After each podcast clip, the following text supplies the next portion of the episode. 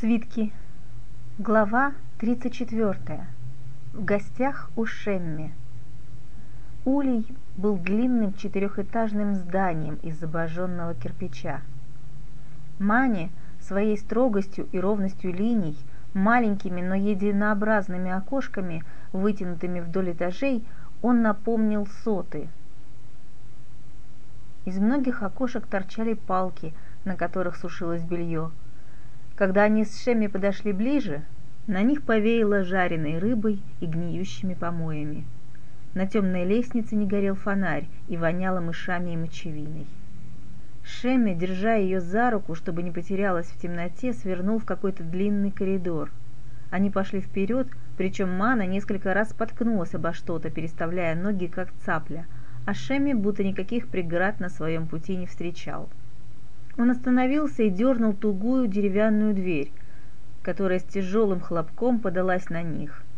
За дверью в тусклом свете предстала комната, разделенная синим холщовым пологом.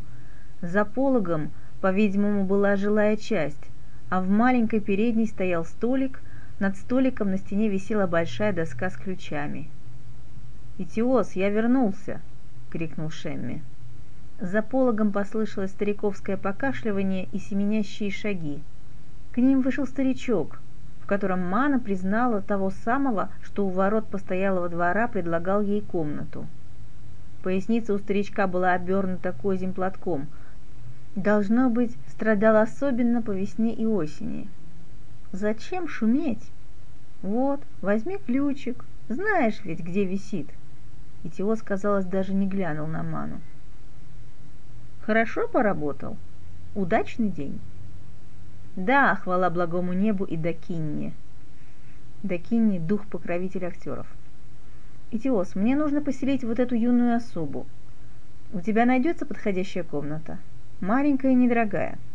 Старик поднял взгляд на Ману. Барышня будет платить или ты? А сколько? Вмешалась в разговор Мана. Есть за серебряный патр в месяц. Очень хорошая комната на третьем этаже.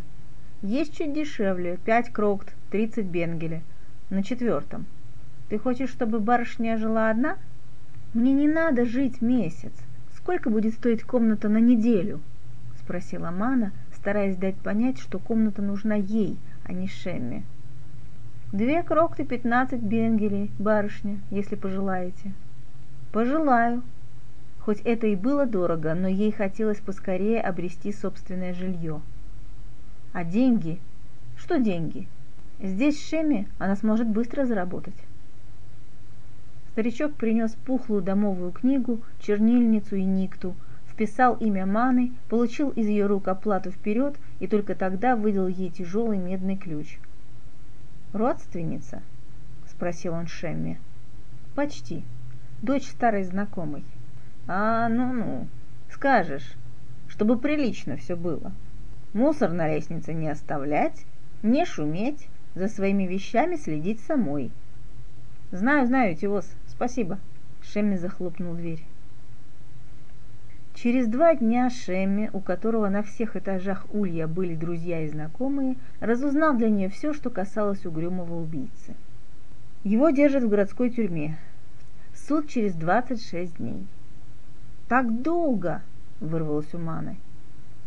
Насколько я могу разуметь, это еще довольно быстрое разбирательство. Бывает, люди годами ждут. Может, мне навестить его? Тебя не пустят к нему. Ты не сестра и не возлюбленная, или я ошибаюсь? Нет, растерялась она. Ну что же делать? Он ранен, может случиться заражение. Для начала скажи-ка, а зачем тебе этот бродяга? Все, что я от тебя слышу, свидетельствует о том, что он преступник. Его осудят и делу конец. Не знаю. Раньше я и сама думала, что он убийца. А теперь не знаю. Не знаю, но кажется, он невиновен, пролепетала Мана. Да ты что? Шемми весь возмутился. То ли от глупости Маны, то ли от ее противоречивости. Он же на глазах у тебя человека зарубил. Как рубил, я не видала. Может, это была случайная ссора. Может, господин еле его сам затронул. Может... Да не может, не может, вспылил Таки. Он зашагал по комнате. Хорошо, давай рассуждать так. Когда этот человек ужинал у вас в таверне, у него меч при себе был? Не помню. Наверное. А ты хорошенько вспомни. Ну, был. Только он лежал сбоку, потому что длинный, сидеть с ним неудобно. Каона еще сказала потом, что, скорее всего, это проигравшийся Ватат. Ватат – младший офицер стражи. Ладно, идем дальше. Вот покушал твой Ватат. Идет себе, думает, как долг отдавать будет. А вдогонку ему молодой сын вельможи, безоружный. Да? С кинжалом. Он красивый такой кинжал всегда за поясом носил. Хорошо, пусть с кинжалом. И ну задирать Ватада с кинжалом-то против его длинного меча, да? Он же не в усмерть напился, ваш богатый мальчишка. А если... Что если? Если он вообще случайно там оказался? Кто? Убийца? Да он поджидал этого юношу, пойми ты, и зарубил. Как зарубил потом с учеными. Мана замолчала. Прав, наверное, Шемми, все сходится. А главное, она сама же видела, собственными глазами. Но что-то в ней противилось этим очевидным выводам. «Ладно, пойдем, что ли, работать?» Шемми приобнял ее ласково за плечи. Он, заметила Мана, вообще не упускал возможности прикоснуться к ней, потрепать по щечке, словно ребенка, обнять. Она молча уклонялась, чтобы не обидеть, но чаще терпела, из чувства благодарности, как сейчас. Вечером того же дня она попросила Шемми через своих друзей узнать о здоровье убийцы и нет ли возможности передать ему что-нибудь. «Ты же понимаешь, это будет стоить денег», — устало ответил Таки, кажется, смирившись с ее настырностью. Мана была готова платить. Она дала Шемми несколько крокт, вполне достаточных, по ее мнению, чтобы за них можно было узнать то, что она хотела. Утром ей понадобилась посуда, и она решила одолжить пару мисок у Таки. Постучав в дверь его комнаты, Мана не дождалась ответа.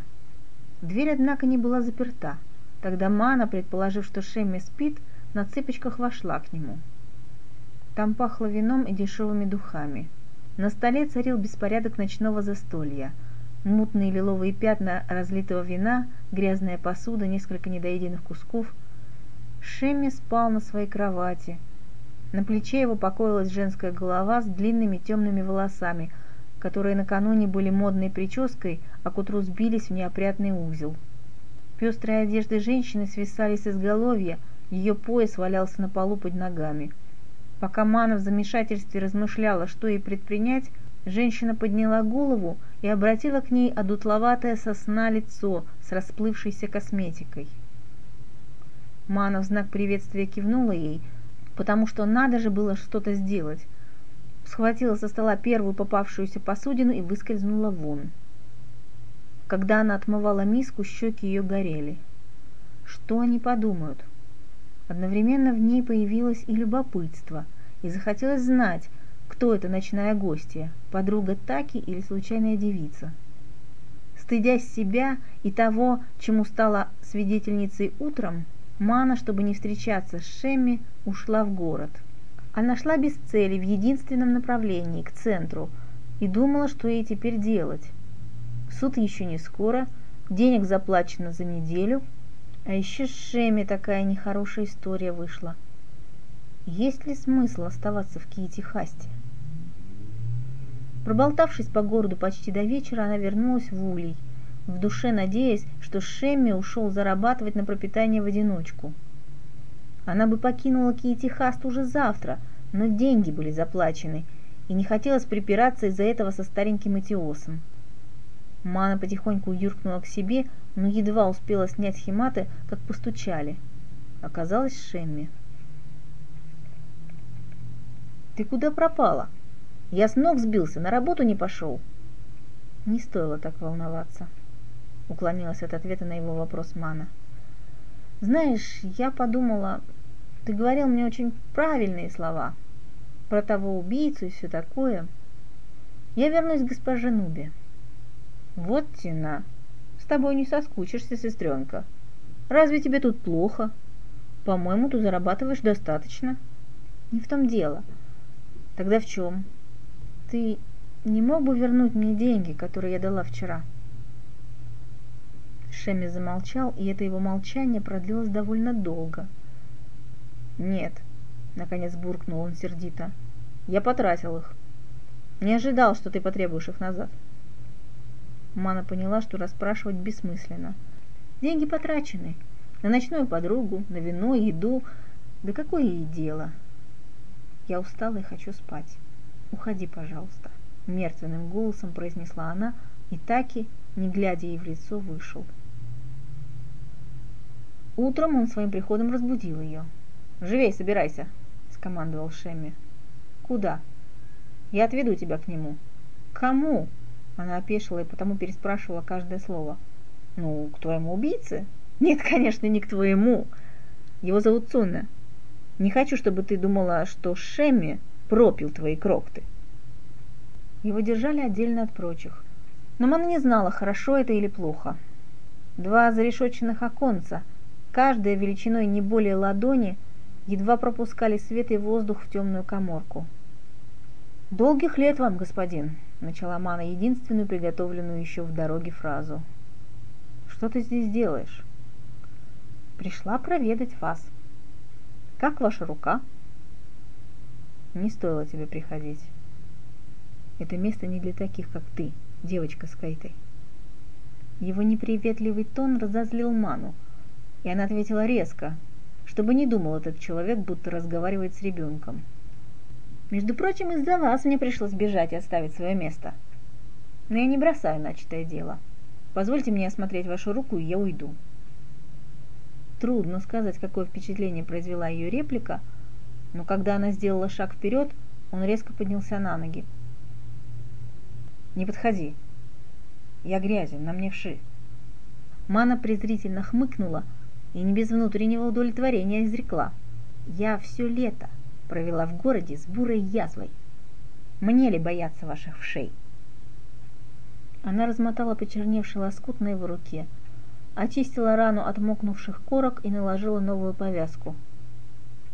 «У вас нарывает. Это плохо. Я принесу мазь, которая вытянет гной, чтобы не вскрывать нарыв». «Не нужно. Что вы упрямитесь, как маленький?» У вас есть друзья или родственники, которым необходимо сообщить? Нет, спасибо. Я сохранила вашу сумку. Что-нибудь из нее принести? Все, что там лежит, принадлежит тебе. Хочешь выбрось, хочешь продай. Мне теперь ни к чему. Напрасно вы так, господин. Я слышала, убийц оправдывают, если они готовы платить выкуп. Напишите кому-нибудь, чтобы занять денег.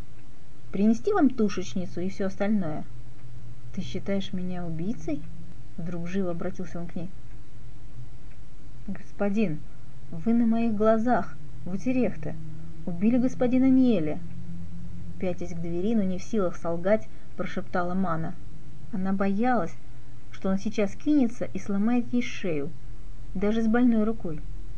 Но он оставался сидеть в своем углу, как сидел, когда она перевязывала его. Так вот оно что. Я не убивал того юноша. Кто-то подстрелил его отравленным дротиком, и он умер у меня на руках. А что ты видела? Как вы с мечом стояли, и как господин Нели упал. И после этого ты сбежала из Утерехта? Да. И теперь приходишь навестить меня. Дверь растворилась, и тюремщик забрал ману. «Прощайте», — только успела произнести она. Странно, если он не убивал господина Ньеля, почему уверен, что его не оправдают? Поделилась она сомнениями с Таки. Ты не знаешь? Его ведь будут судить не за убийство, а за измену.